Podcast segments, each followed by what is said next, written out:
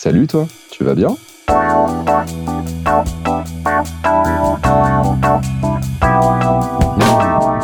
Un podcast de Bilouk pour faire connaissance avec les cyclistes du quotidien, mais pas que.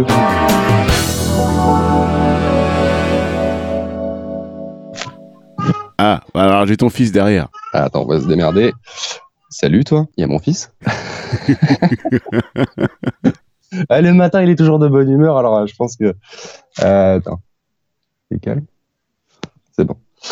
Salut Maël, tu vas bien? Eh ben, très bien, très bien, ma foi, de bon matin. oui, c'est ça, ouais, je t'ai pris au, au, au, saut du lit, dans le tumulte euh, du, du réveil de la famille, euh, voilà. Alors bon, je vais la faire vite, hein, parce que voilà, c'est une expérience un petit peu nouvelle, inédite et particulière dans ce podcast. C'est que, bah, il y a une quinzaine de numéros, euh, je me suis entretenu avec, euh, avec ta compagne euh, Natacha. Et puis, bah, maintenant, c'est ton tour de, de passer à la casserole. C'est rigolo. L'idée de départ, d'ailleurs, c'était de le faire tous les deux en même temps. Et puis, je ne sais pas pourquoi, quand est-ce qu'on a glissé et qu'on a fait ça séparément? En fait, ça n'a même pas été formalisé cette affaire. Oh, c'est parce que moi, moi je, me connais sur la prise de parole. Tu vas voir, ça va être. Euh, c'est pas, comme Natacha. Natacha, c'est la face euh, présentable socialement du couple. non, mais bon, en plus, c'est, c'est un peu con. Il y a un petit peu un échec parce que voilà, euh, bon, bah, exactement ce que j'ai expliqué. J'ai planté le tableau. Alors, on va, on va moins rentrer dans tous les aspects qu'on a déjà évoqués. Donc, Maël, euh, Avignonnais, qui vit en couple avec Natacha. Vous avez un petit garçon de un an qui a une patate euh, pas possible. Euh, voilà, toi, t'es un mordu de vélo et il se trouve que t'as transmis un petit peu ta passion du vélo, enfin, du moins de l'usage du vélo à Natacha, petit à petit, sournoisement, tranquillement. voilà, t'as réussi à, à, opérer un changement dans sa tête. Euh, voilà, c'est ça. À force de d'être euh, toi un exemple de quelqu'un qui est complètement euh, fanat de vélo, de l'usage du vélo, euh, de la pratique du vélo et de l'objet vélo. Hein, on va y venir.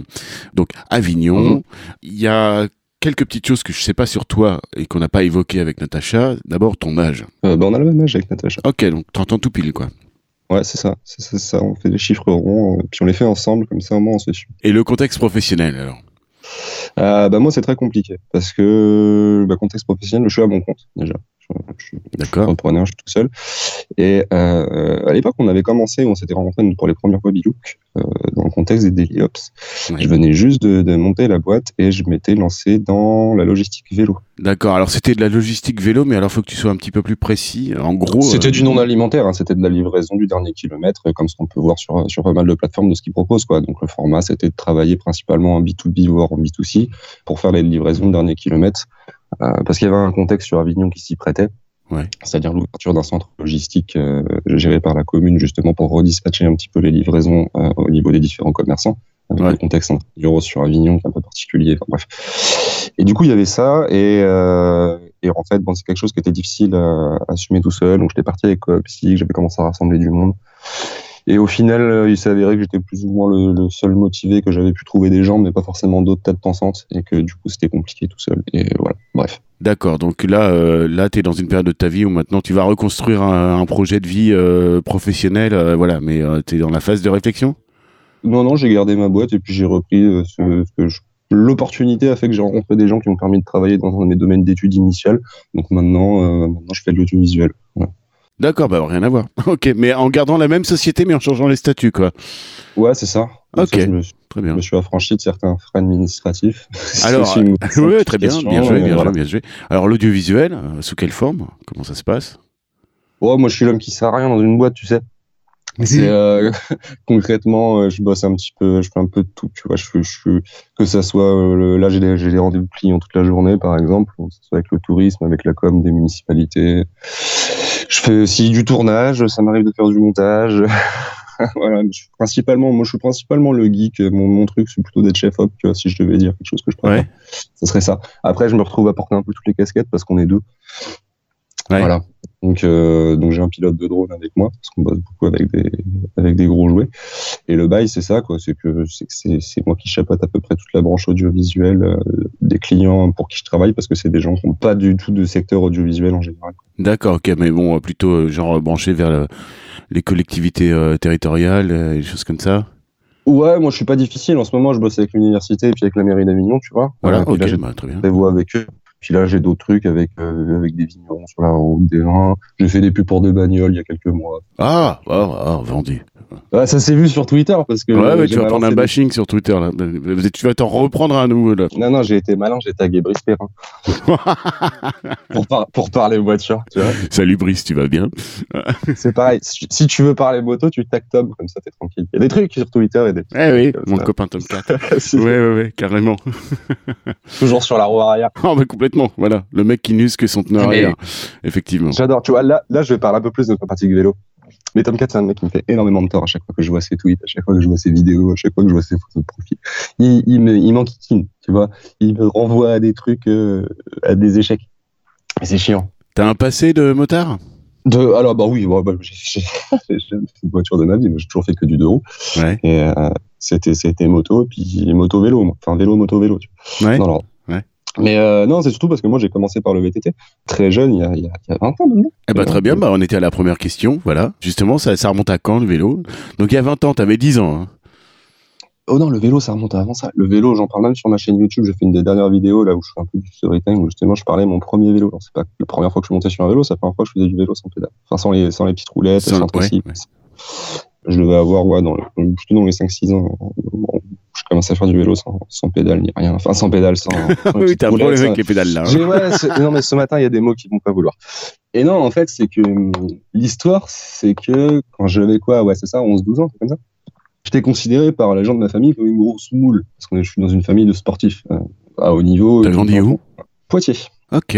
À Poitiers, je viens d'une famille de kayakistes à palmarès, quoi. Donc, euh, il y a du champion de France, euh, du champion du monde junior, tout ça, tout le bordel, quoi. Donc, si tu veux, euh, l'option qui était la mienne de dire, vas-y, on va lire les bouquins de Donjons et Dragons, c'était plutôt mal perçu en termes d'activité, tu vois. C'était, vas-y, à ton âge, je peux sortir dehors, pour faire des trucs. Donc, ils m'ont, à 11, 12 ans, ils m'ont dit, bah, tu vas voir ton oncle et tu vas passer l'été avec lui. Et mon oncle habitait dans le Jura et était descendeur. Et lui, il était casse-cou comme il est, il était descendeur. C'était les, les, les, gars qui ont fait les, qui ont défriché la descente en France, tu sais. C'est ça, ouais, qui ont inventé un peu la pratique, enfin, qui ont instauré la pratique en France. VTT de descente, hein. on précise tout de suite, c'est des VTT, euh, du moins aujourd'hui, je sais pas à l'époque euh, avec quoi ils descendaient, mais maintenant aujourd'hui, c'est des VTT vraiment euh, dédiés à ça. Hein. C'est un profil de cadre, de suspension, de tout ce que tu peux imaginer. vraiment, c'est c'est un objet vélo qui est conçu pour la descente et uniquement pour la descente. Et si tu t'aventures aujourd'hui avec ton VTT que tu as été chercher euh, chez Decathlon ou chez Intersport, euh, euh, tu risques un petit peu d'en découdre avec avec la pierre, on va dire. Ah, ça va te faire tout bizarre, ouais. ça va te faire tout. Le vélo va pas t'aider en tout cas. Tu peux, mais faut être bon. Mais bref. Et du coup, du coup, ils m'ont envoyé là-bas en me disant ça te va prendre Et ce qui est vrai. Et en fait, du coup, vu que lui, il défrichait la période VTT, donc il avait commencé euh, tout début des années 90, si tu veux, l'époque où c'était encore du, du, du, tout rigide avec les puis après les ça, ouais. Mm, mm, mm. lui, il a vécu l'apparition de tous ces trucs-là. Les cadres acier, voilà, c'est ça, les cadres acier rigides, mais bon, avec la souplesse de l'acier, euh, voilà, ce qui n'est pas si mal. Quand même. Lui, il était, il était déjà fan de vélo. Quoi. Moi, je me rappelle quand je suis allé, quand je suis allé chez lui à ce moment-là, il avait déjà 5 ou 6 vélos et c'était tous des vélos modernes de descente. Modernes de descente, donc c'est-à-dire que c'est des grosses tout suspendus de 25 kilos au début des années 2000. Hein. des, des, grosses cotes triangles avec des cadrans Y et tout. Enfin, c'était, un univers. Ouais, clairement, tu descends avec, mais tu peux pas monter tellement c'est lourd. Ah, non, ah non, de toute façon, t'es pas en train de pédaler, mais juste avec l'inertie du vélo, t'inquiète, tu, fais du 80. Mais, euh, mais tu, faire du 80, c'est suicidaire. Mais à l'époque, il y avait des barjots, ils descendaient à 60 dans des dévers et tout. Enfin bon, bref, quand tu vois les pistes. Et donc, cette année-là, c'est, l'année où moi, j'ai, commencé la mécanique vélo, en fait. Parce que mon oncle avait, euh, avec deux potes à lui, cette année, faisait euh, Mega Avalanche 8 Championnat d'Europe. D'accord, donc Megavalanche, euh, on, on, va, on, va, on, va, expliquer hein, pour celles et ceux qui ne savent pas. C'est le concept, c'est en plein hiver, euh, descendre euh, le long des pistes de ski, euh, voire sur les pistes de ski, ça dépend du, tracé, mais c'est sur de la neige et puis c'est n'importe quoi, ça tombe à tout va, ça se gamelle dans ah tous les sens. Le principe, c'est de la luge au début. Hein. Ouais, voilà, c'est ça. voilà, le principe, c'est de descendre le plus vite possible, d'arriver le premier en bas, mais dans quel état, voilà, effectivement. Et puis il y a plein d'images. Alors vous tapez méga avalanche sur YouTube, il y a de quoi se taper des barres de rire. C'est pas drôle en soi parce que en fait il y en a qui se font mal, mais mais bon voilà. Euh, c'est un petit peu un truc de barjo quoi. C'est un petit peu euh, jackass. Ouais, voilà. Ouais, il y a un peu de ça. Il y a un peu de cet esprit là. Mais mais de toute façon l'esprit le, vététiste descendeur, enfin en tout cas moi à l'époque où j'y étais cette période là, c'était très ça. Et mecs, c'était très jackass dans l'esprit. C'était la période jackass aussi, tu Ouais, T'avais vraiment cet esprit-là, casse-cou, euh, sans peur, euh, sport de l'extrême, machin. Et probablement que c'est resté de toute façon, parce que c'est l'état. de- Le, le sport euh, incite à cet état de- Ouais, c'est ça. Voilà, mais bon, avec euh, éventuellement à la clé six mois d'hôpital, quoi.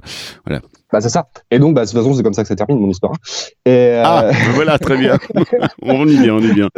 Et donc, du coup, on fait tout ça. Et donc, moi, à ce moment-là, euh, c'est peut-être, tu vois, cet épisode-là, c'est le déclic qui m'a qui m'a fait prendre conscience que le vélo, c'était pas genre juste pour aller jouer dans les bois avec mon frangin et, et les gamins du village, tu vois. J'étais tout jeune, j'ai mon petit vélo à l'époque. C'était un vélo pour faire du, pour faire du cross, tu vois. Mm. Et donc, du coup, bah ouais, bah, reco de méga avalanche, apprentissage du VTT forcé euh, le mois précédent, et puis après, paf, euh, à la neige, mon garçon. Et, euh, et après, championnat d'Europe avec assistance des mécanos dans les paddocks et tout, et, et mon oncle qui se pète l'omoplate dans les recos. Et merci d'avoir joué. Voilà. Ouais. Et euh, pour situer temporellement exactement cette année-là, parce que moi j'ai toujours du mal, pour ceux qui sont un peu plus historiens du VTT que moi, euh, cette année-là où on était au- à cette Coupe d'Europe, euh, c'était une des dernières années où il y avait Gracia, je crois, et euh, c'est l'année où Canon a sorti la Lefty, la première. Cannondale a sorti la Ouais. Lefty. Ouais, ouais, ouais. C'est ok. l'année, c'est l'année de la première Lefty. Tout le monde était avec ses, ses, ses belles rock shocks et tout, et eux ils sont arrivés avec les Lefty et, euh, et voilà. Et c'est, Alors, c'est pareil, je vais faire un peu de On traduction. était euh, fous devant les stands quoi. Je vais faire un peu de vulgarisation. La lefty, c'est une fourche euh, qui, qui n'est que d'un côté, en fait. C'est une demi-fourche, en fait. Voilà. C'est, ça va Que que, du côté gauche de la roue et euh, côté droit, il n'y a rien. Voilà. Et c'est une fourche qui est utilisée euh, bah, sur des vélos urbains de chez euh, dont le, l'emblématique euh, Bad Boy, hein, qui est un super vélo urbain, mais euh, aussi évidemment en VTT et voire en route. Voilà, également.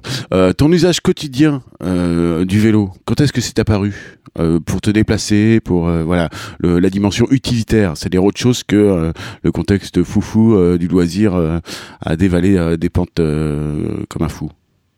C'est très tardif en fait, finalement, quand tu réfléchis. C'est quand j'étais étudiant à Nantes. Ouais, T'as bien vadrouillé, toi, Poitiers, Nantes, euh, Avignon. Ah ouais, ouais, non, oui, pour le, oui, ça, puis le- le- après, Paris, tout ça, bref, je me suis amusé.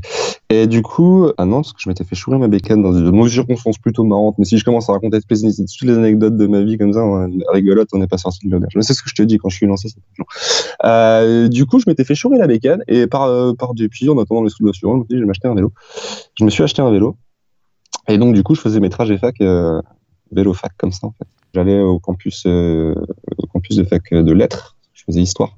Et du coup, la route pour aller là-bas, c'était quasiment un espèce de grand tout droit et euh, t'as des enchaînements de ronds-points avec un, un espèce de double rond-point. Et en fait, Ouais, la spécialité nantaise, les ronds-points. ah punaise, et ça Ouais, c'est ouais. infâme. Même dans des endroits où il n'y a pas la place de mettre un rond-point, ils en mettent quand même, quoi. Donc, du coup, ça, ça passe mal, ouais.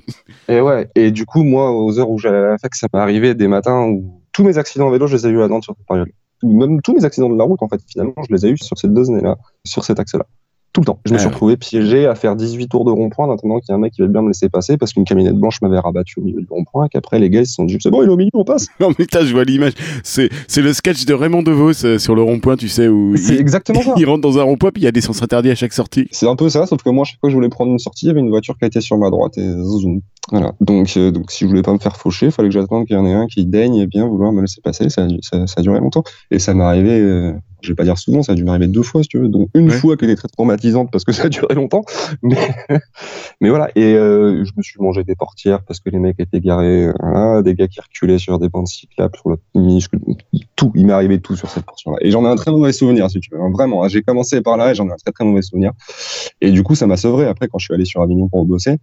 Enfin, même quand, entre temps, je suis retourné sur Poitiers, euh, je m'étais acheté une moto, quoi, que j'ai revendue plus tard en arrivant sur Avignon. Ça m'a sevré pour un petit bout de temps cet épisode Nantes. À quel moment ça a glissé, chef, là euh, Ta passion euh, de l'objet vélo et, et le moment où tu t'es mis à collectionner autant de vélos et puis à bricoler autant de vélos Qu'est-ce qui s'est passé Bah, dans ta tête? Allonge-toi, raconte-nous. Non, mais c'est impressionnant. En fait, moi, je suis quelqu'un de très simple. hein. C'est ju- juste un objet que j'utilise. Si c'est un bel objet, je vais m'y intéresser à fond. Et il s'avère que bah, le vélo, j'utilise, et c'est un bel objet, et je m'y suis intéressé à fond. Ouais. Et ça va pas plus loin que ça, si tu veux. Genre, c'est c'est les caméras, c'est des beaux objets, je m'en sers, ça m'intéresse, je m'y plonge à fond. C'est c'est tout, c'est juste une, une, une façon que j'ai de, de pratiquer, enfin, mon rapport aux choses de manière générale, en fait. Et le vélo, bah, bah, pas de chance pour eux, ils sont tombés là-dedans. quoi. Donc, Ouais, du coup, ouais. je suis intéressé très fort. Alors, qu'on plante un peu le décor, t'en as combien de vélos? Euh, là, sous les yeux, juste en me tournant sur ma droite, 1, 2, 3, 4, 5, 6. Non, plus que. Non, ouais, y oui, il y a un bout du Youpa là-bas, 7. Ouais, ouais, ouais. Mais je regarde juste sur ma droite. Là. Et voilà, c'est ça, voilà, voilà, parce que j'avais plutôt, j'avais plutôt pigé euh, un truc de l'ordre de la vingtaine, quoi.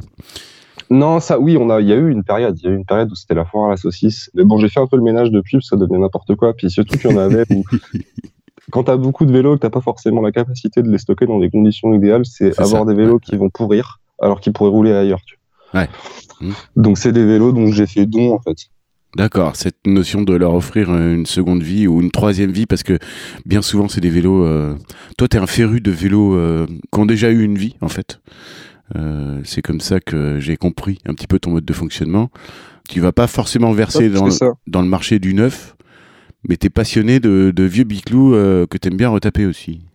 Non, moi je, je suis pas, c'est pas que je suis fan des trucs qui ont déjà eu une vie. Moi justement, je préfère tomber sur, sur un vélo qui a typiquement jamais roulé parce que je sais que le truc il est sain, il n'a pas eu de mauvaises expériences avant, de vis cachées. Tu sais, surtout que j'aime bien les vélos en acier où tu sais jamais trop comment les cubes sont dedans.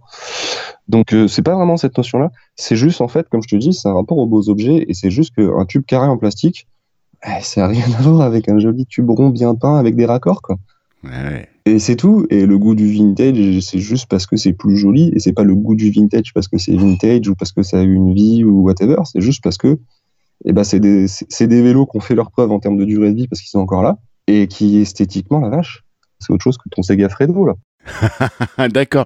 Bah, ouais, mais enfin, in fine, euh, in, Mais c'est personnel comme approche. in fine, bah, le résultat c'est ça, c'est que t'as des vieux biclous, euh, voilà, et que t'aimes bien les entretenir et, et voilà. Bon, bref, le résultat c'est Mais quoi même. que- attends, ça, ça a beaucoup changé parce que oui, le résultat est le même parce que tu- et puis ça, ça tu vois, je donne beaucoup de, de, de temps dans une association où, euh, enfin moins maintenant parce que le boulot fait que, où euh, tu sais, c'est, ils sont membres de le recyclage, de la FUB, de machin et tout. Ouais. C'est une association de- d'ateliers d'autoréparation, euh, etc.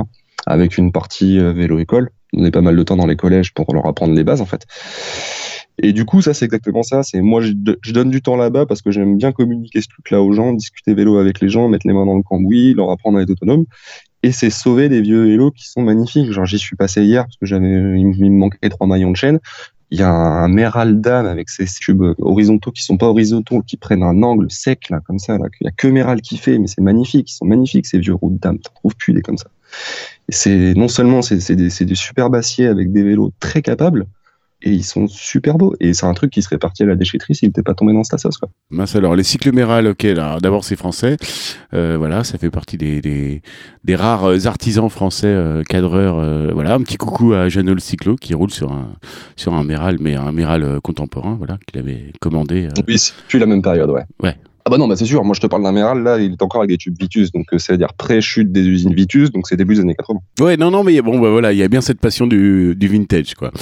Alors, ta pratique quotidienne, s'il fallait que tu la décrives un petit peu, alors bon, actuellement, bah, euh, effectivement, t'es entrepreneur, t'as pas un trajet vélo-taf euh, réglé, en fait, en gros, hein, tu vas en clientèle euh, à gauche, à droite, ça t'amène un petit peu partout. Mais si tu, s'il fallait que tu décrives un petit peu ta manière d'aborder ta pratique quotidienne du vélo, Je sais pas, moi, c'est débile, tu vois. Non, en fait, je sais pas comment le truc, parce que j'aime bien appuyer comme un gros cochon sur les pédales. Je ne conçois pas un vélo où tu n'es pas couché dessus, en fait. Enfin, si, je peux concevoir que ça existe et c'est bien pour les autres. Voilà. Ouais. Tu vois. toi, euh, toi, dès que tu montes sur, un- sur un vélo, faut que ce soit go, go, go, on y va, allez, hop, on roule, roule ma Ouais, poule. c'est ça. Voilà. Et, C'est ça. et Alors roule fort, après- quoi. Ouais. faut, faut se mettre des limites qui sont celles de, de- du contexte. C'est-à-dire que bah, quand t'as un feu rouge, t'as un feu rouge, garçon. Quand t'as un stop, t'as un stop. mais euh, c'est pour ça que j'ai tendance à plus rouler en, single en ville, en fait, pour justement me donner cette sensation d'être comme un cochon.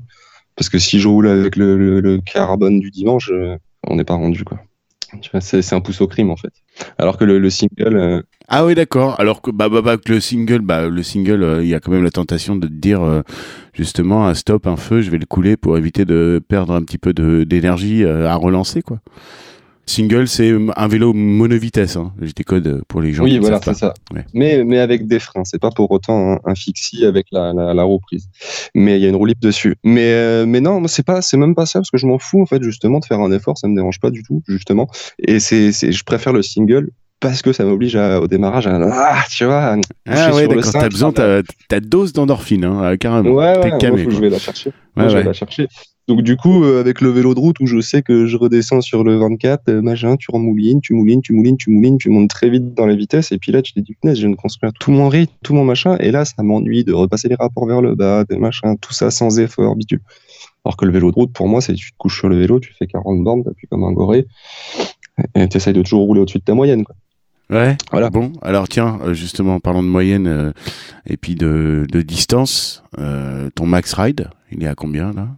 Distance totale en une seule journée, je ouais. pas fait beaucoup plus de 200. Je, je, ça va être entre 210 et 220, quelque chose comme ça. D'accord. C'est pas, ce pas énorme en soi, c'est pas des grosses distances. Est-ce que c'est fréquent? Mais j'aime bien me tuer. Non, c'est pas fréquent du tout. Surtout, Non. je te dis, j'ai pas roulé depuis 2019. Là. Voilà, pas viré. depuis 2019 avec tout ce contexte. À part les trajets quotidiens, j'entends. J'ai fait deux sorties, enfin deux sorties route, j'exagère. J'ai dû faire quatre ou cinq sorties route là sur, que j'ai que j'ai pu me permettre sur ces depuis, depuis le confinement dernier, en fait, depuis le premier confinement. Donc quand je dis deux ans, j'exagère parce que c'est daté de fin 2019 parce Ouais. qu'avec Noël Mhm. puis le premier confinement machin, mais ça fait que un an réellement. Et ouais, j'ai fait quatre sorties route depuis le premier confinement. Tu vois. Ça te manque que- Ça te travaille Ah ouais, grave. Ouais. Mais surtout, je me suis acheté un time avant le début du confinement. Ah donc un time, euh, on est, on est dans les vélos de dentiste là ouais. Ouais, c'est ouais, c'est un vélo. Bah, tu vois, c'est ce que je, c'est ce que je disais tout à l'heure. J'ai pas que du vintage. Maintenant, Oui, c'est oui. de moins en moins. J'ai j'ai un, j'ai un La Fraise qui a, qui a un an et j'ai un Ah là qui là, est- oui, le fameux La Fraise que, que t'attendais quand euh, tu nous en parlais euh, dans les lives Le YouTube. Messi. Mais oui, bien sûr, La Fraise, donc à Roubaix, messieurs, dames, français aussi. Voilà, et puis que t'as fait euh, vraiment euh, concevoir euh, à tes cotes, à ta mesure. euh, on est sur du sur-mesure. Ah, là. ouais, ouais, complètement. Et puis là, là, je me suis fait plaisir jusqu'au bout, quoi. C'est, c'est les, tu vois, j'ai vu un débat sur Twitter récemment, là, enfin, un débat, des, des gens qui se posaient des questions sur Twitter. Euh, les gens, vous prenez quoi, un acier sur mesure ou un titane d'usine? Bah, en fait, tu, tu, tu même pas la question. Tu prends, tu prends un inox sur mesure. C'est, c'est, c'est- Bah, tout ceci est de l'acier. Voilà, le titane, c'est une variété d'acier, on va dire. hein, voilà, enfin c'est euh, voilà. Et puis l'inox, c'est pareil, c'est un acier euh, inoxydable, euh, stainless. euh, voilà, c'est la même famille. Après, effectivement, l'inox ou ou le titane, voilà, c'est plus cher, c'est plus, on va Ah, dire c'est beaucoup plus cher. Performant. beaucoup Voilà, plus ouais. cher. ouais. Par rapport à des tubes classiques, euh, le, le, le set de tubes, il est pas du tout au même prix. voilà, c'est ça. On n'est pas dans le chromoly. Hein. C'est ça. Mais c'est des tubes que tu peux affiner justement beaucoup plus que des tubes en chromo, donc avoir un gain de poids pour une rigidité équivalente en fait. Et après, la différence que tu vas avoir entre l'inox et le, et le titane, c'est surtout une question de sensation euh, de quand tu vas rouler si tu veux. Ouais. L'inox, ça va vraiment tendance à avoir à être tape-cul comme du carbone, euh, à être hyper rigide, hyper péchu. Et c'est ce qui me convient le mieux. Ah, le gros bourrin. Le gros. Voilà. Moi, de toute façon, j'ai fait un vélo de rando. euh, quand, quand avec Andreas, on s'est mis d'accord. C'est juste un vélo de route avec des bases de 42 et des, et des, pneus, de, des pneus de 38. Hein, du Ouais. tout. Et puis avec de quoi pour mettre des sacoches. Mais sinon, c'est juste mon vélo de route qui était déjà à mes côtes. Machin. Ah, pneu de 38 pour un vélo de route, euh, ça casse les, les codes hein, quand même. Bah ouais, mais c'est bon, c'est pour pouvoir rouler comme un débile dans les chemins. Parce que je roule dans les chemins avec mes. euh, Ça m'est arrivé avec mes 21, tu vois, par exemple. Mais c'est juste que des fois, tu serres le cul, quoi. Ah bah voilà, mais c'est plus un vélo de route, ça, c'est un vélo de caillou. Ouais, je sais pas, moi, c'est un vélo, en fait. C'est un vélo qui va partout, qui passe partout. Ok. Euh, Ouais, mais je moi, j'ai- jamais sectorisé comme ça. Tu sais, les gens, ils disent, ouais, c'est mon VTT. Ils font de la ville avec. Donc, à quel moment c'est un vélo? Enfin, tu vois. Ah bah Euh, oui, c'est- oui, bah, c'est comme les SUV ou les 4x4 quoi. C'est voilà, c'est Bah Et puis, tu prends, tu prends ton vélo de route, tu te retrouves, tu, pour peu que tu fasses euh, aller par chez nous un peu la Via Rona, la moitié du temps, tu te retrouves dans du gravier. Donc, est-ce que c'est vraiment du vélo de route aussi? Non, c'est un vélo, tu vois. Bon, attends, attends, je vais te choper au passage parce que voilà, t'es quand même le, le seul mec euh, en France que je connaisse euh, qui roule encore avec des boyaux sur les vieux vélos de Et non, je les ai dérayonnés. Je les ai dérayonnés entre deux confinements. Mon single actuel, il a, les- il a feu les roues, les- feu les moyeux qui étaient sur les roues, à- sur mes roues à boyaux. Mes beaux moyeux Excel to vintage. C'est un épisode hyper techno, mais bon, je m'y attendais. Euh, je, sais, je sais même pas déconner ce que tu viens de dire, d'ailleurs, parce que moi, évidemment, je connais rien. C'est Mais... des vieux, des vieux moyeux de fin 70 et c'est, ils sont, franchement, quand tu, quand tu les as en main, tu comprends c'est un machin, c'est à 50 balais, ça tourne comme une horloge. C'est d'un poids, euh, tu t'en ferais pleurer des DT suisses. C'est incroyable. Mais bon, voilà, c'est Mais même, alors, je comprends pas le, je comprends pas le concept là. Je comprends pas le principe. euh, il faut des moyeux spéciaux pour rouler avec des boyaux? Non, pas du tout. C'est juste que je voulais mettre ces moyeux-là sur ce vélo et puis que les roues à boyaux, je les roulais plus parce que parce que c'est très bien. En fait, le boyau, ça a beaucoup d'avantages, mais ça a aussi des inconvénients qui sont relativement rébarbatifs. Et Ouais. que de temps en temps, pour le plaisir, c'est bien d'avoir des roues qui dorment quand t'as besoin de moyeux. C'est dommage. Ouais, ouais. Alors raconte un petit peu le côté réverbatif. Alors voilà, effectivement, euh, les boyaux, Déjà, on sait très bien qu'en termes de, de, voilà de performance, euh, de roulage, euh, évidemment, c'est très performant. Mais par contre, c'est chiant quand, quand tu crèves, quoi. C'est alors, c'est même pas une question de performance parce qu'en vrai, avec des roues à pneus, pour peu que tu, tu mettes la bonne pression, c'est sûr qu'on va pas s'amuser à rouler à 6 bars, tu vas t'ennuyer. Mais pour peu que tu mettes la bonne pression, en vrai, enfin ça dépend de ton poids, je dis ça. Si tu les performances, tu vas les avoir, c'est surtout les, sensations que tu vas avoir au niveau du roulage. Si tu regardes ta moyenne à pneu ou à boyau, c'est pareil, hein, peu de choses près. Ça dépend du bonhomme qui est dessus euh, et du terrain, quoi. Mais c'est les, sensations que tu vas avoir en fait sur ton vélo et le, boyau, c'est tellement plus confortable qu'il y a des il y a des trucs où instinctif, inconsciemment, tu sais, tu fais gaffe quand tu roules avec des pneus euh, gonflés à cette barre parce que tu te dis ah tiens, il y a une micro fissure dans la route, hop, je vais faire un petit mouvement pour l'éviter parce que tap tap cucu. En boyau, tu vas beaucoup moins avoir ce truc-là parce que c'est beaucoup plus lisse. Ça se, ça se reproche beaucoup plus du tubeless au niveau du feeling. D'accord, bah voilà, j'allais te demander justement, j'y voyais exactement une analogie par rapport au tubeless. Mais j'ai aucune culture des eh ben, boyaux. Donc, euh, Si tu regardes techniquement, c'est la même chose. Un boyau, c'est un tubeless. C'est juste qu'au lieu d'être un tubeless qui sert d'un fond de jante, c'est cerclé, c'est fermé, ton pneu est rond et il est collé. Au lieu d'être. Euh, d'avoir des tringles qui viennent dans les gorges du, de la jante. Voilà, pour que tout le monde ait l'image, en fait, euh, un boyau, c'est en fait c'est un peu comme si c'était juste une chambre à air unique, mais sauf que cette chambre à air est un pneu, quoi. Voilà, donc c'est fermé complètement. On gonfle ça, on le colle à la jante avec de, avec de la colle, euh, mais euh, c'est ça, quoi. Voilà.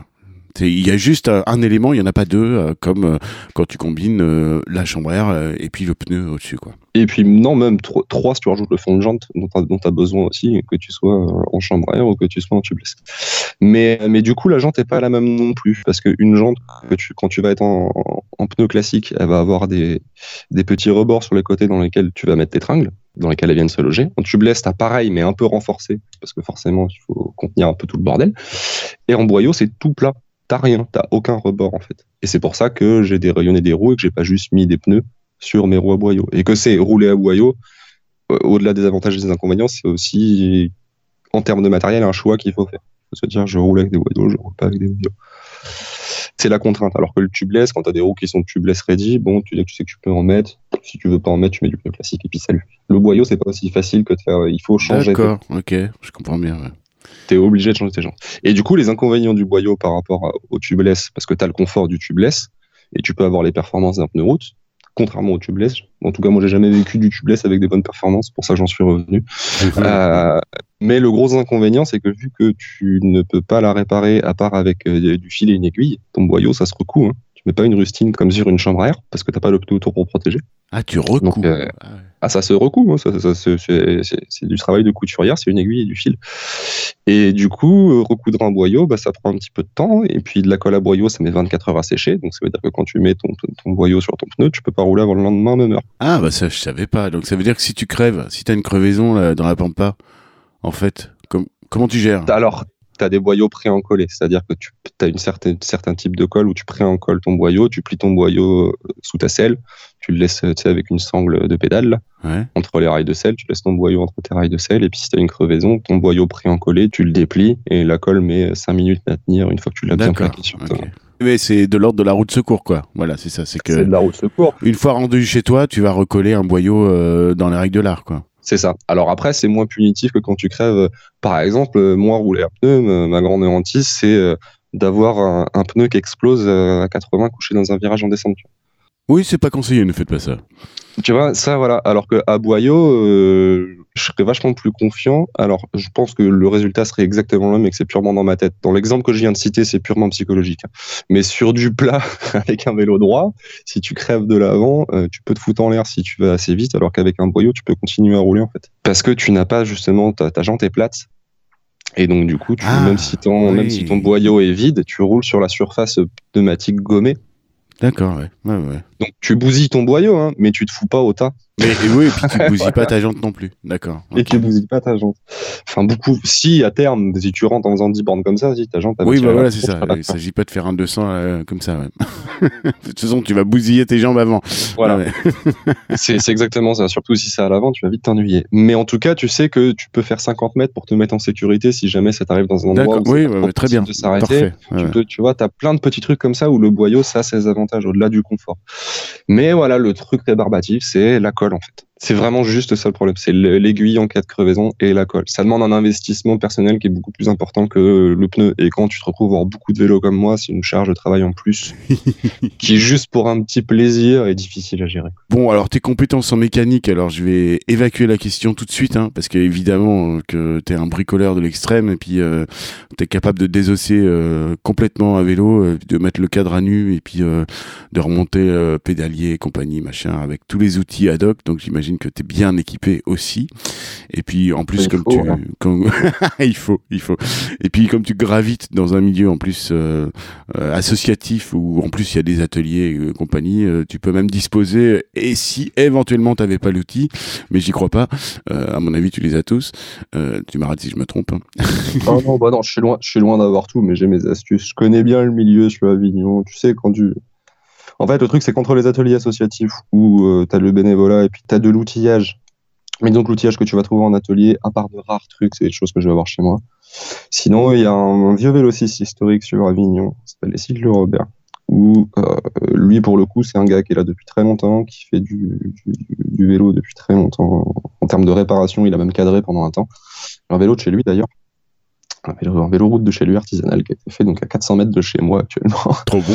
Et euh, ouais, non, c'est trop bien. Consommer local. bah, consommer local. Il s'appelle Robert d'ailleurs, ce vélo, du nom de son, son Salut Robert, tu vas bien? Et ouais, c'est ça. Et ce mec-là, en fait, il a, c'est, c'est son fils qui tient la boutique, mais lui, il a toujours son petit atelier perso à côté, et c'est la caverne d'Alibaba. Que ça soit en pièces à l'ancienne, ou en vieux outils Stronglight euh, que tu peux trouver, euh, tu peux en baver sur catalogue d'époque en te disant, punaise, si je l'avais, je pourrais réparer ce vélo, lui, il l'a. Ouais, c'est ça, voilà. Si, si, si t'es en face d'un, d'un, d'un vieux pédalier, euh, je, je vais dire un exemple à la con parce que j'y connais pas tant que ça. Et puis, euh, en fait, non, j'ai un gros syndrome de l'imposteur. Je suis en train de parler avec toi de mécanique euh, ancienne alors que j'y connais rien. Mais c'est un vieux pédalier à clavette, machin, les trucs. euh, il faut des outils spécifiques, euh, un peu d'époque, hein, un peu vintage. Hein, limite, faut que t'ailles au musée pour trouver l'outil, quoi. Et bon, ouais, lui, il a tout ça, quoi. Ouais, c'est ça. On a souvent l'erreur de croire que, le, le- que les standards modernes, c'est le bordel et que c'était plus simple avant. Que noni, que noni. Euh, chaque marque avait son standard aussi.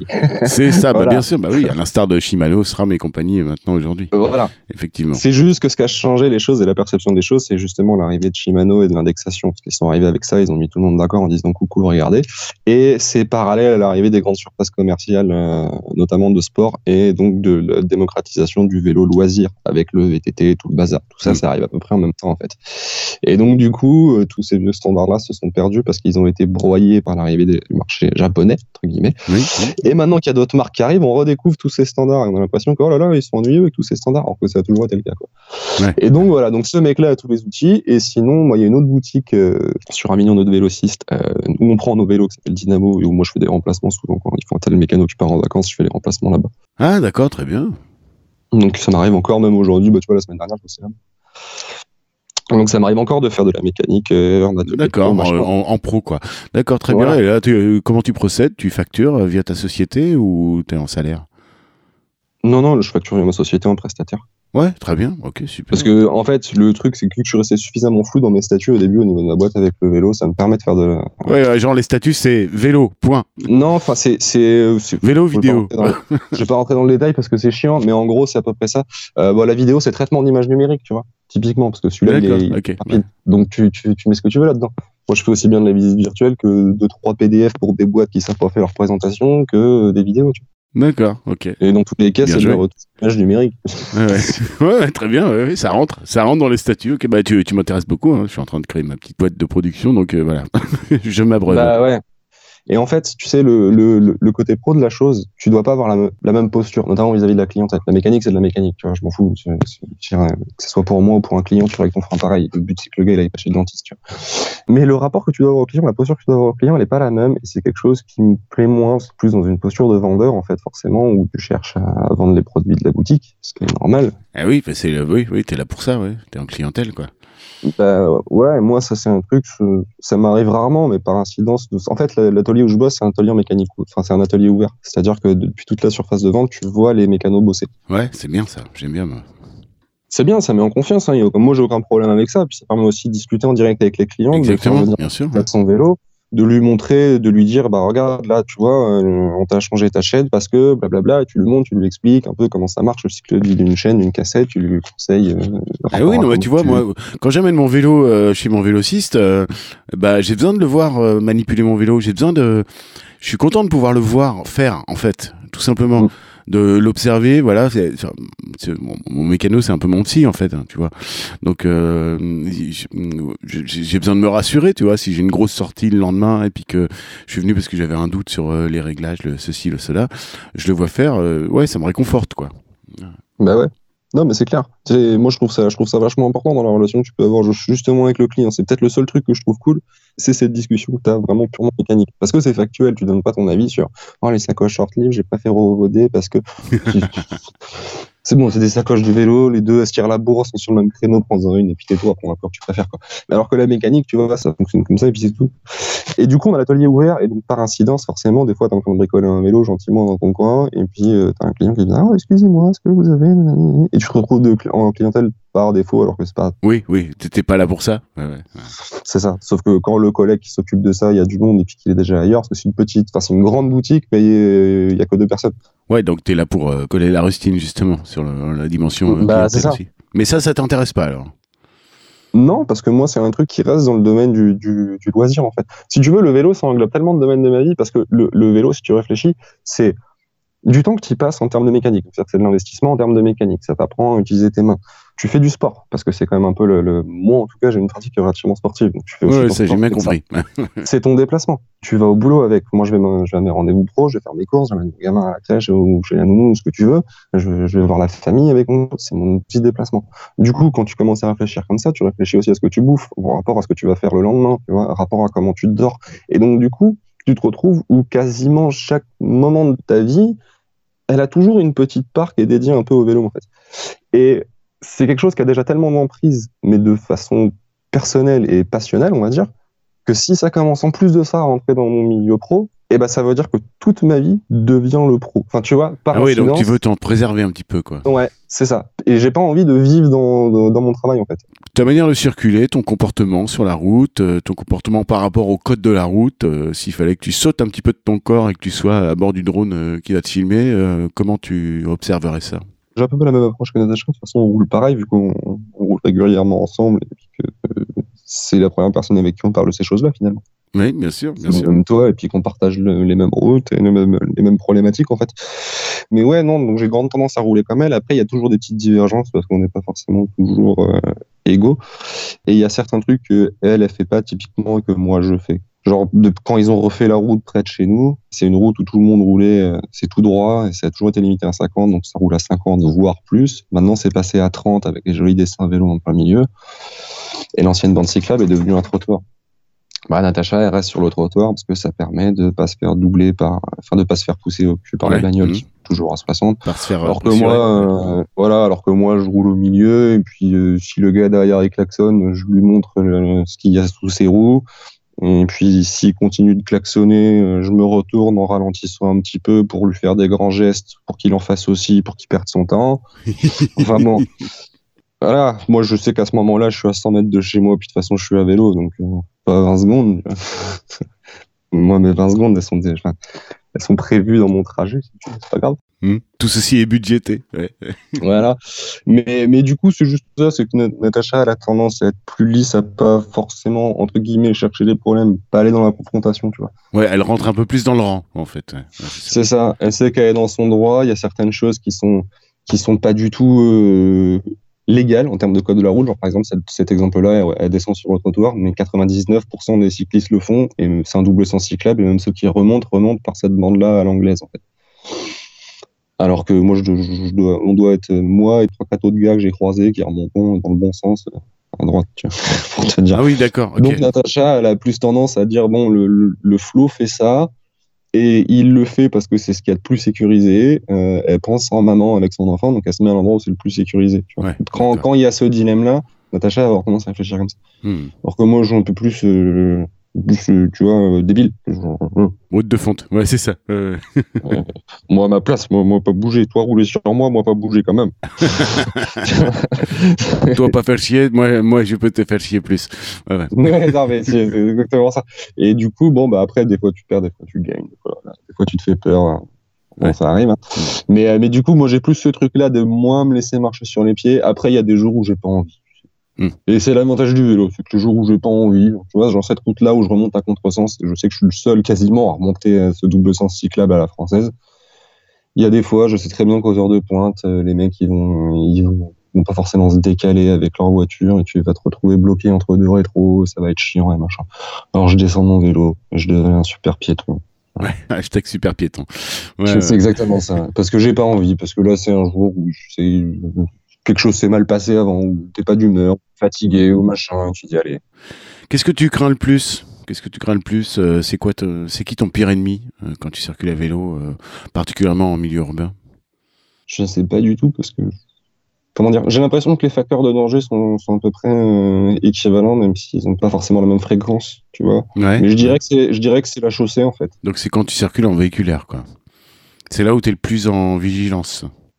Ah ouais, ouais, bah ouais. Mais, je regarde, mais pour moi, c'est surtout la chaussée le, plus grand ennemi. Et pas forcément par les aménagements.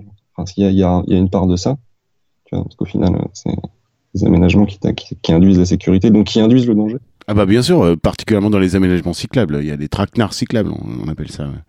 Donc euh, il y, a, y, a, ça, mais ça c'est des trucs quand tu roules au quotidien sur tes daily, c'est des trucs que tu peux connaître et anticiper parce que c'est des points fixes. Donc tu sais, tu prévois ton trajet, pour éviter ces points noirs, pour avoir quelque chose de plus commode, ou en tout cas qui convient mieux à ta façon de circuler. Non, moi, ce qui me dérange au niveau de la chaussée, c'est surtout les mauvais entretiens des voiries et les voiries qui se dégradent au fur et à mesure et comment c'est fait. Par exemple, quand tu as un espace qui t'est dédié pour circuler et qu'il est mité par des nids de poules comme tu as vers l'hôpital, que toi, tu es censé amener ton gamin, ou des morceaux de verre ou machin, hmm. bah, c'est normal, tu vas chercher à faire des écarts parce que tu as l'instinct de préservation immédiat qui est de j'ai pas envie de crever, de perdre mon dent, j'ai pas envie de d'avoir mal au cucu parce que je viens de me manger un nid de poule de 20 cm ou de faire un pincement de roue ou juste de, de voiler ma roue quoi. Donc tu sais des fois tu fais un peu gaffe sur la chaussée. Et ça ça peut induire des écarts qui sont absolument pas prévus par des automobilistes parce que pour eux un nid de poule ils sont eh rien à fiche, ils passent de Donc ils, savent qu'un vélo peut se décaler mais tout d'un coup subitement parce que et toi quand tu es dans le danger immédiat, tu es dans l'instinct, c'est ça, ouais. Tu vois une mare de verre euh, pilée euh, devant toi, bah, ton premier réflexe, c'est vraiment de te déporter, et ton second réflexe, c'est de te dire, putain, est-ce qu'il y avait quelqu'un à gauche euh, J'ai même pas regardé. Exactement. Quoi. Ah ouais, Exactement. Je comprends. Donc il y, y, a une part euh, comportementale aussi euh, dans ta pire crainte, quoi. Aussi, c'est de te dire euh, si je j'agis de façon réflexe, mais un réflexe, bah ça vient comme un réflexe, et puis après la réflexion, elle arrive après. Alors que idéalement, il faudrait d'abord réfléchir et, et ensuite déclencher le réflexe. Ouais, je comprends bien, je comprends bien. Mais ça, c'est un truc qui est très. J'ai arrêté la moto pour ça, tu vois. Ça s'appelle un truc. Il y a c'est une pulsion, de quelque chose. C'est un truc, je, suis hyper, soumis à ça. Ça porte un nom, c'est pulsion de quelque chose. Et en fait, c'est, c'est toujours cette situation où tu sais que tu peux te foutre en l'air en faisant ce geste. Et tu sais que dans ta tête, t'es là, je le fais, je le fais pas, je le fais, je le fais pas. Genre, typiquement, quand j'étais à 180 sur la moto, je savais que là, 180 sur la voie de gauche, si je mettais un petit à coup avec le poignet droit, je finissais dans la rambarde à 180. Et t'as toujours ce truc de, ça tient à ça. Et le contrôle, c'est quoi? C'est juste une putain de synapse dans ton cerveau qui peut dire, clac, tu le fais. Et j'ai toujours cet espace de pulsion de tu le fais, tu le fais pas, tu le fais, tu le fais pas. Et donc, du coup, maintenant, j'ai vachement tendance à limiter tous les trucs qui peuvent me soumettre à ça, en fait. Bah, c'est très analogue, euh, c'est-à-dire que voilà, effectivement, euh, ce qui peut découler de ton attitude quand tu circules à moto, effectivement, tout est exacerbé, mais c'est très analogue à ce qui peut découler quand tu es à vélo. Sauf que, ah effectivement, à moto, à 180, bah, c'est fois, c'est fois 1000 par rapport à ce qui peut t'arriver à vélo. Mais tout peut arriver plus vite, quoi. Mais, mais c'est très analogue quand même, effectivement. Si tu jauges mal euh, une situation à vélo, bah, ça peut aller très très vite aussi, effectivement. C'est ça. Ah et souvent, souvent le truc, c'est que là où, là où c'est fourbe et que ça, ça, ça biaise mon cerveau, c'est parce que tu sais très bien qu'à vélo, si tu mets un coup de guidon, euh, allez, au pire, tu as un mauvais rendez-vous chez le dentiste, mais tu seras encore là pour raconter la blague à tes petits enfants. Tu vois. Si tu fais la même chose à vélo mais qu'il y a un poids lourd derrière toi, tu pourras pas raconter la blague. Et tu vois, le même geste, le même endroit, le même moment n'a pas la même dangerosité. Enfin, tu peux t'en sortir ou pas. Alors qu'à moto à 180, qui a un poids lourd ou pas derrière, je pense que la question elle est vite répondue. Comment Mon Dieu, pas toi. Ouais, mais voilà, tu, vois ce que je veux dire dans l'idée, c'est que c'est quand, quand tu es à cette vitesse-là avec ta moto. Oui, bien sûr, bien sûr. Qui quelqu'un qui te suive ou pas, c'est le résultat. De toute façon, tu sais que t'es es, dans la merde, pour être euh, impoli encore une fois. Mais euh, alors qu'à vélo, tu sais, t'as toujours ce petit coup de joker de non, c'est pas le vélo qui est dangereux, c'est pas ma pulsion qui sera dangereuse, c'est ce qui va suivre qui pourra potentiellement. Ouais, le danger vient d'ailleurs, quoi. D'accord. Bon, il y a quand même une part comportementale aussi, tu vois. Il y a des, il y a des personnes, je leur, je leur demandais, euh, c'est quoi ta pire crainte quand tu circules à vélo en ville, et ils me disaient, bah c'est moi, c'est moi, c'est mon comportement c'est à mon inattention, c'est le ronronnement d'un même trajet tous les jours et où tu es tellement en confiance que finalement et puis plus tu t'approches de chez toi euh, le soir quand tu rentres et plus tu es détendu, on va dire et, en fait tu baisses en vigilance. Il y a, y a cette dimension là aussi hein, malheureusement. Et puis voilà. Mais ça moi je l'ai pas. Moi, comme tu dis, moi, mon, ma crainte à moi, elle est comportementale, mais c'est pas cette crainte-là. Ça, c'est une crainte que j'avais en moto, typiquement, parce que tu es passif sur ton machin, et moi, mon vélo, je le vis très actif, en fait. D'accord. Je le vis vraiment très actif et il n'y a aucun moment où je suis pas focus sur mon environnement parce que je sais très bien que la façon dont je roule fait, et surtout les vélos avec lesquels je roule, mon single en ville, quand si tu dois piler, faut s'accrocher sur les cocottes, hein, parce que euh, donc tu vois, c'est la façon dont je roule fait que je sais pas si je me force et si je suis obligé de l'être, mais je suis attentif à ce niveau-là et je sais très bien qu'il y a certaines routes, routes, même si elles sont routinières, comme je te disais, même la route qui est devant chez moi, il y a certains jours où je sais que je la prends pas parce que je l'aborde parce que je, je voilà, c'est tout. C'est, chaque, chaque trajet est différent. En fait. J'ai pas ce truc-là de routine. Déjà parce que j'ai pas de trajet routinier à part le, à part les promener le chien. Et quand je sors, c'est toujours pour aller des endroits différents. À part les routes, comme je te dis, la route en sens unique, donc chez moi, est toujours la même, je pourrais avoir ça. Mais ça m'arrive jamais parce que ma façon de rouler m'en prémine. Mais j'ai d'autres biais comportementaux. Ça, c'est clair et net. Mais, mais celui-là, en vélo, celui-là, j'y échappe. Bah, tant mieux, tant mieux, tant mieux. Si tu avais un pire souvenir, une pire expérience à vélo à nous, à nous raconter, s'il y avait un moment de galère vraiment, euh, je, je, je, me souviens de Natacha qui nous racontait ça comme un pire souvenir et un plus beau souvenir, euh, c'est-à-dire euh, un jour où vous êtes rendu à frôler les, les 100 km et puis en fait un trajet aller-retour et puis le retour était dantesque parce que vous aviez le vent dans la gueule, il faisait froid et tout. Toi, qu'est-ce que ce serait? Ce serait une galère mécanique? Ce serait non, moi c'est plus de la frustration. Mais ce trajet-là, en vrai, il était très dur et même moi, je l'ai très très mal vécu parce que c'est vrai que quand t'as 30 bornes, euh, un gros 30 bornes à faire avec un, Mistral des familles à 90 plein de poires, ah, C'était un crash test euh, pour votre couple là, hein, typiquement. Même pas pour le couple, c'est plus pour le vélo et Natacha, c'était un crash test. C'était genre vraiment, c'était ah l'instant décisif de est-ce que euh, ça, ça, pouvait remettre en question toute sa pratique du vélo. Ah ouais, alors que euh, elle en a tiré finalement du, du positif à mort et puis que à, la fin de l'anecdote, elle nous racontait que elle était hyper hyper satisfaite de d'avoir fait ça quoi. In ah bah c'est ça. Ouais. C'est des épreuves que tu sors grandi de toute façon. Mais ouais, non, moi, le, pire souvenir que j'ai, comme je te dis, c'est de la frustration parce que, comme je te dis, je me suis mangé des sapins, euh, ça m'est arrivé d'avoir des accidents de voiture, de faire des tours de rond-point bloqués, euh, machin, bref, des, des, des, des, mauvaises expériences, on en a eu plein. Mais le souvenir, le, je sais pas, c'est celui qui m'a le plus marqué, mais celui qui m'a le plus frustré, parce que c'est surtout ça, parce que j'en ai eu plein de marquants.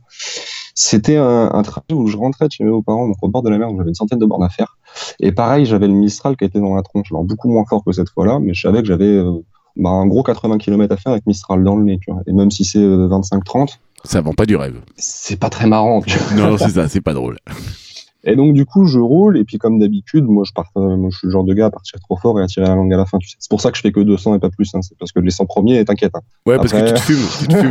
ouais, ah tu te crames. Ouais, ouais, bien sûr. Ouais. Hashtag bourrin. Après, après, je joue contre mon corps. Je fais, allez, tu peux, tu, tu, tu, peux continuer Le mec se dépouille totalement. D'accord. Et après, je lutte. Voilà, c'est ça. Et donc, du coup, les 100 premiers, nickel. Et après, je lutte contre moi-même. Or, quand je, je gère différemment, tu le sais. Moi. Bref, donc cette fois-ci, 80 km, vent dans la tronche, machin. Donc, euh, je pars quand même à mon habitude, quoi. Et euh, je me retrouve en pleine pampa dans la Via Rona, en pleine euh, dans la partie Camargas de la Via Rona. Donc j'avais des joncs sur ma gauche et puis un grand champ sur ma droite, quoi, donc euh, vraiment rien. J'avais fait quoi, 17-18 km à ce moment-là, et je crève de l'avant. Bon, bah c'est pas grave, je crève de l'avant. Je change, je répare ma roue, je vérifie mon pneu, machin, bidule, je change ma chambre à air, je roule, je fais 50 mètres, plou, plou, plou, plou, plou, plou, ah. pneu à plat. Fuck. C'est hyper chiant. Sais, quand t'étais lancé, tu te réchauffais. En plus, il faisait froid parce que c'était pas en été. Tu sais, Ah oui, c'est ça. Donc tu te refroidis à mort quand tu, Ah quand, ouais, tu, ouais, ouais. quand tu répares ta crevaison, c'est clair. C'est ça. Donc déjà, la première, ça m'a émis, euh, ça je, je, je grelottais à moitié de froid quand je suis remonté sur le vélo, tu sais, avec C'est la ça. transpiration. Ouais, tu remettais tes vent, gants, ils sont glacés. euh, oh là là, mon dieu. Ah, c'est ça. La sensation un peu nulle, quoi. Et donc, du coup, je me dis, allez, c'est reparti. euh, Je, je fais trois tours de pédale. Je dis, on va se réchauffer vite. Et ploup, ploup, ploup, ploup, ploup, ploup, ploup. Même roue. Putain, ça arrive. Tu sais, dans, je me suis dit, dans la précipitation, t'as raté un truc. Ah oui, bah t'as, t'as voulu aller trop vite et tout, machin. Je revérifie et je retrouve ma crevaison, enfin, ma réparation avait tenu. Il n'y a pas de, de cailloux qui étaient restés logés dans le pneu ou quoi que ce soit, ou machin. Je comprends pas, tu vois. Donc, je remonte la, la, la roue à blanc, tu sais, puis je regonfle. Et psh, ça se redégonfle. Oh En fait, C'était un, un rayon. valve. Ah non, au niveau de la valve. Ah, fuck. elle était, elle était, c'est- je sais pas comment se démerder, mais c'est au niveau de la valve, ça avait juste le, sais, le petit, le, le- le- la valve, elle est collée, c'est un petit surcaoutchouc qui est collé à l'intérieur de, Ouais, ouais, ouais. de- du boyau percé, quoi. Et c'est ce petit machin-là qui avait une petite bulle d'air et qui laissait s'échapper de l'air. Mais bah, c'est pas grave, j'ai une deuxième chambre à air de secours. Bah oui, parce que là, tu peux pas réparer, ouais, effectivement. ouais. Ah bah non, là, là c'est ta valve, c'est mort. Donc celle-ci, je la remballe, je sors la nouvelle, je mets la nouvelle chambre à air. Donc là, j'étais bien, bien froid, bien grelottant, hein, le temps de faire tout ça. euh. Bref, je repars et je fais euh, 600, 700 mètres. Oh non, roue arrière. ça me rappelle des souvenirs. Ah, là, bah tiens, voilà, il manquait la roue arrière. Et là, mais non, mais non. Et j'étais sur le point de craquer. Et euh, j'étais vraiment sur le point de craquer. Quand la roue arrière, elle a lâché, j'étais, je, je me suis dit, je fais quoi? Je, me, je, je planque le vélo, je m'allonge dans les joncs, j'attends que le vent passe, je pars demain matin. Laissez-moi mourir ici. ah ouais, c'était, j'abandonne. Là, j'en ai marre. Et je te dis, c'était vraiment, le, c'était, c'est vraiment un mauvais souvenir psychologique. C'est vraiment, euh, c'était les conditions de. Déjà, tu sais que tu dois rentrer, mais euh, t'as fait ce que t'avais à faire à la base, c'est-à-dire voir les gens que t'avais à voir en fait. Et là, Ouais, puis à ce moment-là, t'avais fait euh, un quart du trajet, quoi. Donc, euh, Et j'avais déjà fait un quart du trajet. Et, euh, et puis le vent, et puis il faisait pas forcément chaud. Et puis justement, moi, la façon dont je roule faisait que j'avais déjà un peu transpiré, donc euh, c'était déjà humide. ouais, donc forcément, tu te refroidis deux fois plus vite. Ouais, ouais, bien Ah bah ouais, condition à choper une angine, quoi. Ouais. Et là, la triple crevaison, elle m'a mis dans la sauce, comment. Bon, d'accord, mais t'as fini par arriver à bon port, c'est bon. Ouais, ouais, ouais, Ouais. c'est ça. Avec, euh, avec une demi-heure de retard, tu vois. Enfin, de Ouais. retard, entre guillemets. Épique, Ouais. Mais, euh, mais pour le coup, c'est, c'est, c'est un souvenir hyper frustrant. C'est ça. Mais en fait, je crève déjà très peu. Et quand je crève, je crève une fois, c'est réparé. Et puis au revoir, c'est, on est tranquille. Bah oui, c'est ça, oui, c'est l'affaire de 5 minutes. C'est ça. Ouais, alors, la, la, la- la triplette, waouh. oui, j'ai connu ça hein, plus d'une fois. Bon, voilà, on va contrebalancer. Si t'avais un, un, un meilleur souvenir à nous évoquer. Ah, je crois que c'est quand, je, en vrai, c'est très récent en plus. C'est quand mon père, il est venu, euh, il est venu faire Poitiers-Avignon euh, à vélo. Ah, bien. Et euh, donc, il avait pris ses petites affaires, ses petites tentes. ses Ah, c'était, c'était dans la famille, le vélo, là. Ouais, ouais, d'accord, ok. En fait, comme je te dis, je suis dans une famille de sportifs. Et donc, quand moi, je me suis mis au vélo, ils ont dit, ah, euh, pour communiquer avec toi, faire du vélo, bah viens, on fait du vélo. Ok, oui, d'accord. Et puis maintenant, ma mère s'y est mis, mon père s'y est mis, mon frère s'y est mis, ma belle-sœur s'y est mis. Bon, tu sais, moi, je suis pas, je fais de la communication passive. Bon, très bien, t'as couché les cases, c'est bon. Je suis pas prosélyte, mais en général. Ah bah, là, on dirait. Non, parce que j'en parle jamais. Euh, je vais jamais dire aux gens, ah, tu devrais être au vélo. Ouais. C'est genre juste les, les gens voient comment je suis dans ma vie de manière générale. Et euh, ce qui démarque, c'est que bah, je fais tout à vélo parce que ça se voit quand tu vas voir les gens, et que tu repars et que, Oui, bien et sûr. que quand tu viens chez moi et que tu vois 12 vélos, tu fais ah, tiens, Hum, hum, hum. Il y a un truc, là. c'est ma- c'est c'est marrant chez les autres, il n'y a, pas- y a pas trois vélos dans le salon. ah bah il n'y en a pas trois dans la chambre non plus. Ah, donc. Ah, les toilettes, je peux pas rentrer, il y en a 12. Mais non, non, on lave le Uber en ce moment, attends. Mais, mais tu vois, c'est un peu ça l'idée. Et du coup, c'est sans en parler, en fait. C'est genre juste du passif. Alors oui, avec Natacha, parce que quand t'es en couple, tu remets plus en question les pratiques de l'autre parce que tu le questionnes forcément sur sa pratique à lui, pour ne serait-ce que pour comprendre, tu vois. Normal, sans forcément chercher à, à convaincre, même si au final, euh, avec Natacha, il y, avait des non-sens que j'ai soulevés. Et puis, tu vois, finalement, elle l'a vu, hein. Maintenant, ça lui va très bien comme ça. Mais ouais, les bons souvenirs de vélo, c'est quand mon père est venu. Tu vois, je te, je te dis, je suis bavard, ça va déraper. hein. C'est- c'est- enfin, ça dérape déjà. c'est quand mon père est venu, donc il a fait Poitiers-Avignon, donc euh, un petit bonhomme, 60 ans passé sur son vélo Peugeot, euh, avec euh, 35 kilos de bagages, il avait pesé, je crois. Oh la vache Ah ouais, il est parti pour un tour du monde, là. Ah ouais, 35 Oh kilos. non, non, moi, moi, mon, père, est comme ça. Il dit Ah, ils font des tentes euh, vélo qui font un kilo Non, mais la mienne, elle est très bien. Hein. 7 kg 5 la tente. Même pas peur. Ah oui, des duvets compacts Non, non, mais moi, j'ai mon Quechua, t'inquiète. Voilà, c'est Ah ouais. ça. Attends, je suis Ouais, parti avec les pages blanches de Oui, d'Avignon non, parce que je connais personne là-bas. il, il- il lui fallait un réchaud plutôt que de prendre le petit réchaud pliable de machin. Lui, il a pris la plaque à double qu'il a dans la, dans la caravane, tu sais. Ah, limite, il pouvait prendre le, le, le barbecue de la maison, quoi. D'accord. Tu vois, c'est à peu près ça, si tu veux. Donc, euh, donc il était parti avec son machin, 25 kilos derrière, 15 kilos devant, tu sais. Et puis, il roule nénesse, quoi. Et moi, je l'ai récupéré à 7 sur son trajet. Puis, on a fini tranquillou, euh, père-fils. Ouais, rando, euh, dans les vignes, en passant par le Gard et tout. Et euh, puis, on a fini à longer le Rhône, arrivé sur Avignon, peinard. Ah, Dieu nickel, sait quoi. que dans les vignes, c'est exigeant parce que forcément, s'il y a des vignes, il y a des coteaux et ça monte, ça descend tout le temps. D'accord. Mm. Mais un, un, un super souvenir. Bah écoute, euh, super, je prends, je prends, effectivement. Bah ouais. Puis, puis, il a roulé le vieux parce qu'il a fait moyenne de 120 km par jour. Ouais, bien, bien, ouais. Mais- Chargé comme ça, c'est costaud, hein, quand Ouais, même. ouais. Ah ouais. Bon, après, c'est, je te dis, je suis d'une famille, enfin, c'est son métier, hein. Donc, Sportif. Voilà, c'est ça. Voilà. En fait, il est, il est payé pour s'entretenir physiquement.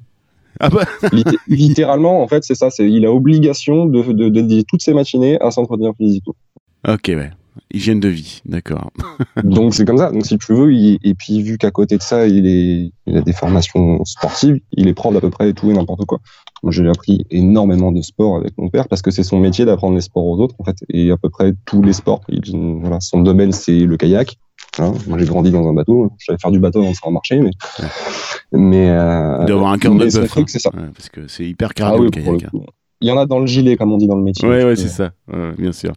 Bon, bah, c'est bien, ça veut dire qu'il est parti pour euh, tailler la route sur son vélo jusqu'à jusqu'à pas d'âge, quoi, c'est clair. Je Bah ouais, ouais, je dis ça parce que moi, ça, ça m'est arrivé de faire des, des, des BRM, des brevets de randonneurs mondiaux, là, euh, de 200, 300. euh, je roulais à côté de d'octogénaires ou de nonagénaires, quoi. Et en fait, euh, bah, les gens, tant qu'ils descendent pas de sel, euh, ça va, quoi. Tout va bien, quoi. Après, c'est des gens qui marchent en canard avec des prothèses de hanche et tout ça. Dès qu'ils descendent du vélo, ils ont l'air grabataires et croulants, quoi, on va dire. Et en fait, dès qu'ils sont en selle, ils se connaissent, ils connaissent leur cœur, ils connaissent leur corps, ils connaissent leurs jambes, ils savent, ils connaissent leur rythme. Donc ils savent respecter leur rythme. Puis euh, et puis voilà. Et puis ils te, ils te torchent un, un, un brevet de 200 euh, plus vite que toi, quoi. Ils t'attendent à l'arrivée, ils te tapent dans le dos, quoi. Alors qu'ils Ah ouais. marchent en canard. c'est fou. Et hein. comme tu dis, c'est la gestion de l'effort. Et puis les, les BRM, ça a ses spécificités. Enfin, le vélo aussi, selon comment tu le pratiques, mais quand tu commences à faire un peu de, de, de longue distance, c'est pas mal un sport d'endurance. Et, et Bien là, je- sûr. mais euh, ne serait-ce que l'expérience, et puis d'après que. Alors, tu vois, ça, ça, mon frangin qui, est- plus versé en biomécanique que que moi m'expliquerait précisément pourquoi. Mais quand tu es plus vieux, tu as tendance à être plus performant qu'un jeune euh, en endurance, en fait, par rapport aux fibres musculaires. C'est ça, ouais, tu ouais, Toi, du haut de tes 30 ans, tu me racontes que tu pars comme un goret et tout ça, et que voilà, et que finalement, t'as jamais euh, été vraiment plus loin que les 200 km, mais parce que t'es conscient. Alors, t'as cette conscience que, que tu pars un peu comme un chien fou, mais voilà, peut-être que tu, cette maturité par rapport à ton corps et par rapport à ton exercice et tout ça, peut-être que tu vas l'acquérir aussi, même si j'ai compris que t'aimais bien aussi cette sensation de te mettre un peu minable et, et te, de te défoncer, quoi. Donc, euh, bon, après, voilà. En fait, moi, ce qui, ce qui change, je suis vachement, euh, c'est vachement rapport au vélo que j'ai entre les pattes, en fait. Et du coup, vu que j'ai que des vélos sportifs, Eh ben oui, parce que Les vélos poussent crime. ça. Ouais, ouais. Ouais. Et le Lafraise, il est vachement moins comme ça, et quand je roule avec, je le sens. Ouais. Tu sais, le fait d'avoir du 38, déjà, on est presque sur des boudins. euh, Mmh.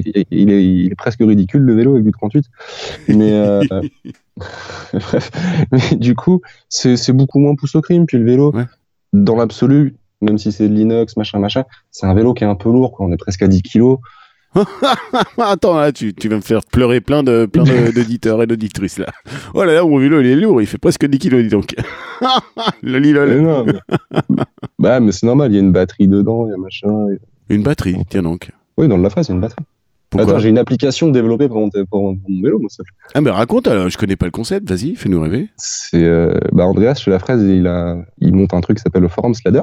Ça utilise les, les dynamos vélogicales, donc qui sont toutes light, c'est-à-dire que le, dynamo plus le batterie plus le plug USB, ça fait le poids d'un moyeu dynamo classique sans câble en fait.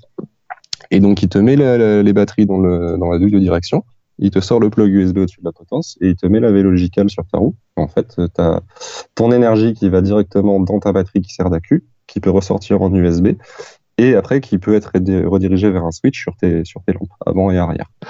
Et euh, ce plug USB, il est connectable en Bluetooth sur une application qui a été développée exprès, sur laquelle tu peux avoir absolument toutes tes informations sur combien doit tu développé ta dynamo, à quelle vitesse elle a tourné, combien de temps elle a tourné, quelle vitesse moyenne, vitesse, vitesse max, vitesse minimum, les watts liés à ces vitesses-là, combien d'énergie elle a actuellement.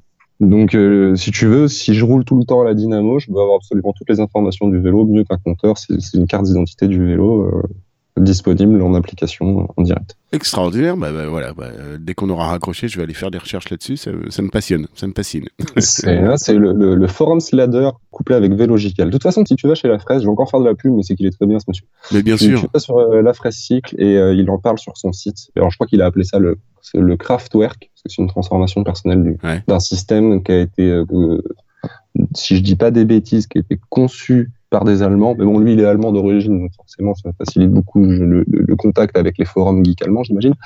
Et donc, du coup, c'est un, truc qui a été développé par les Allemands, justement, et que lui a repris à sa sauce et a remodifié pour pouvoir euh, proposer sur ses vélos à lui, sur, dans ses ateliers en sur mesure. Très bien. Alors bon, euh, bon, j'avais pas osé poser la question, mais euh, je vais la poser. Euh, bon, la note là, en fin de repas là, ton vélo à la fraise, ça coûte combien?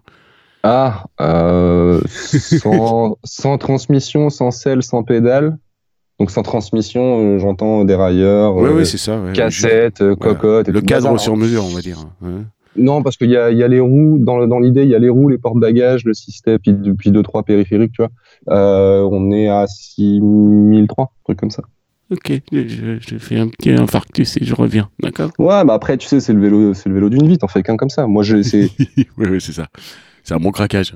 Plutôt que, de, plutôt que de me faire plaisir à 60 ans quand je serai retraité de m'acheter un SUV, je préfère m'acheter un beau vélo à 30 ans qui coûte bien moins cher qu'un SUV, mais dont je profiterai toute ma vie. C'est ça, t'as fait ta petite crise de la quarantaine 10 euh, ans avant, comme ça c'est fait. Très bien. Exactement. Non, parce que non, laisse-moi celle de 40 ans, un Joker, s'il te plaît. D'accord, il y en aura un autre.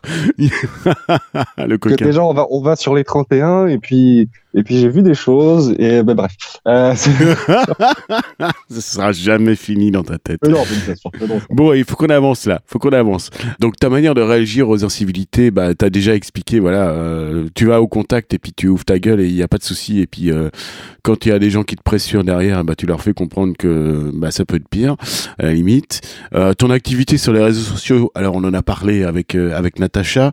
Euh, T'es peut-être un petit peu moins actif sur Twitter, quoique.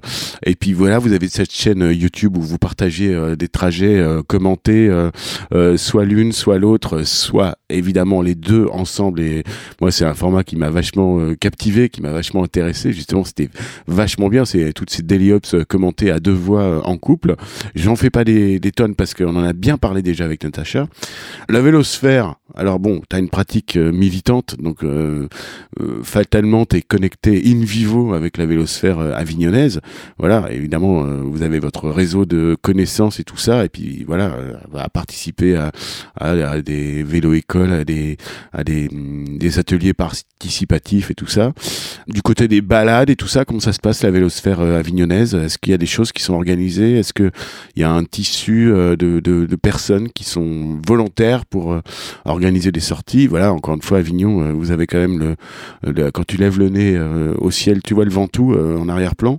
Est-ce est-ce que vous participez Est-ce que vous, organisez les choses? Bah en fait, du coup, l'histoire du Ventoux, c'est que c'est très club sport. Donc, en gros, tu avoir des gros raids de cyclo sportifs. Et c'est surtout ça. Sur Avignon, tu as des choses qui s'organisaient avec Roulons à vélo, donc l'association, l'association, bah, comme je disais tout à l'heure, c'est FUB, Atelier Participatif, qui fait vélo-école et tout le temps. Euh, mais avec le Covid, c'est mort. Il y avait une balade dominicale qui était organisée toutes les semaines. Euh, puis après que c'est transformé en grosse balade mensuelle, euh, avec pour projet d'aller un peu plus loin, de prendre des pique-niques et tout. Et ça, ça s'est fait couper l'herbe sous le pied par l'histoire des confinements en fait.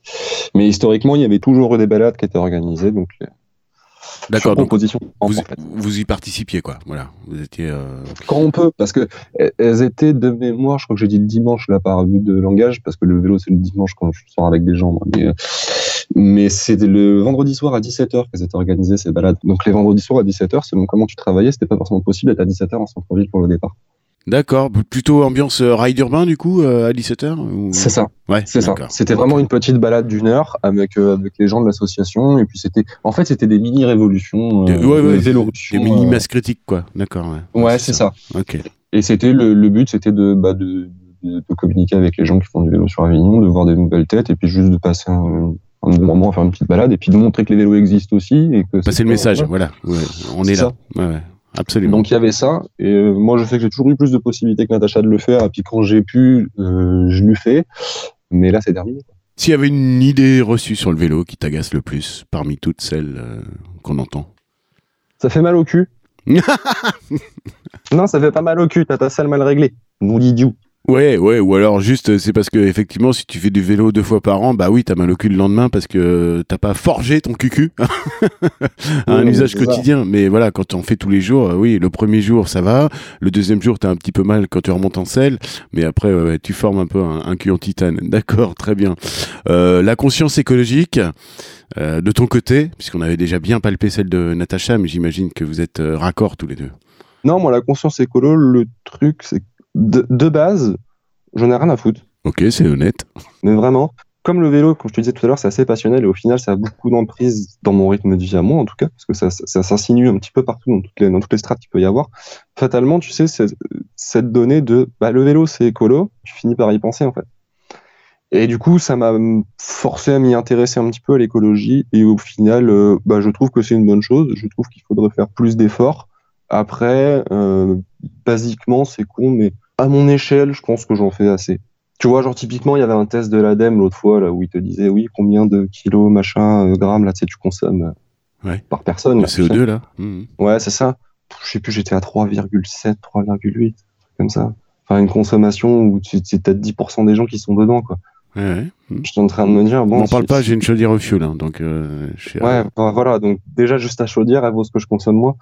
Donc. Alors plus que ça même, plus que ça. ouais. c'est dramatique. J'étais, je sais plus, je crois que j'étais à 9 tonnes, quoi. Ça, j'en ai, j'en ai pleuré à chaudes larmes. Alors que nous, dans, dans, le sud, on chauffe même pas, tu vois, même pas, même pas. Gna, enfin bon, donc, ouais, mais ça, ça, ça aide. Tu vois, c'est, débile, mais ça joue forcément par rapport à un mec qui va habiter, euh, je sais pas, plus dans le nord euh, ou perché dans les montagnes. Je prends un, mec qui, qui, qui, habite à Annecy, il a forcément pas la même facture de chômage que la mienne. Toute proportion gardée, voilà. Mais, euh, mais moi, j'ai cette chance-là, et donc je me dis, bon, en termes d'écologie, oui, je suis d'accord pour faire des efforts. Euh, clairement, je pense qu'il faut en faire parce que c'est bénéfique pour tout le monde, même purement égoïstement, hein, je pense que c'est bénéfique. Donc à un moment donné, pourquoi se poser la question si, tout le monde y gagne, Oh, très bien, j'achète, j'achète. Ouais, ouais.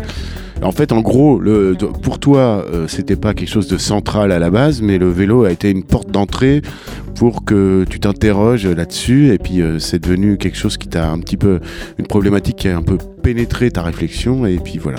Et t'en es venu là. Ok, je vois bien. Ok. Mais en fait, et maintenant, là où ça, là où ça recoupe avec le reste, et là où finalement, cette donnée écologique, je la retrouve, c'est que tu vois, moi, ce qui fait vélo, c'est surtout d'en faire la promotion pour que les gens se déplacent à vélo. Et là où ça boucle la boucle, c'est que l'idée que les, gens se déplacent à vélo, c'est pour un mieux vivre ensemble en vivant.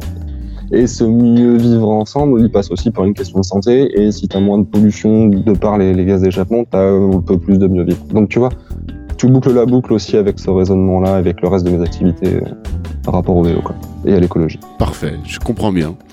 Bon, on arrive à la fin, Maël. Si tu avais un message à faire passer, ce serait lequel? J'aurais encore plein de choses à dire en fait.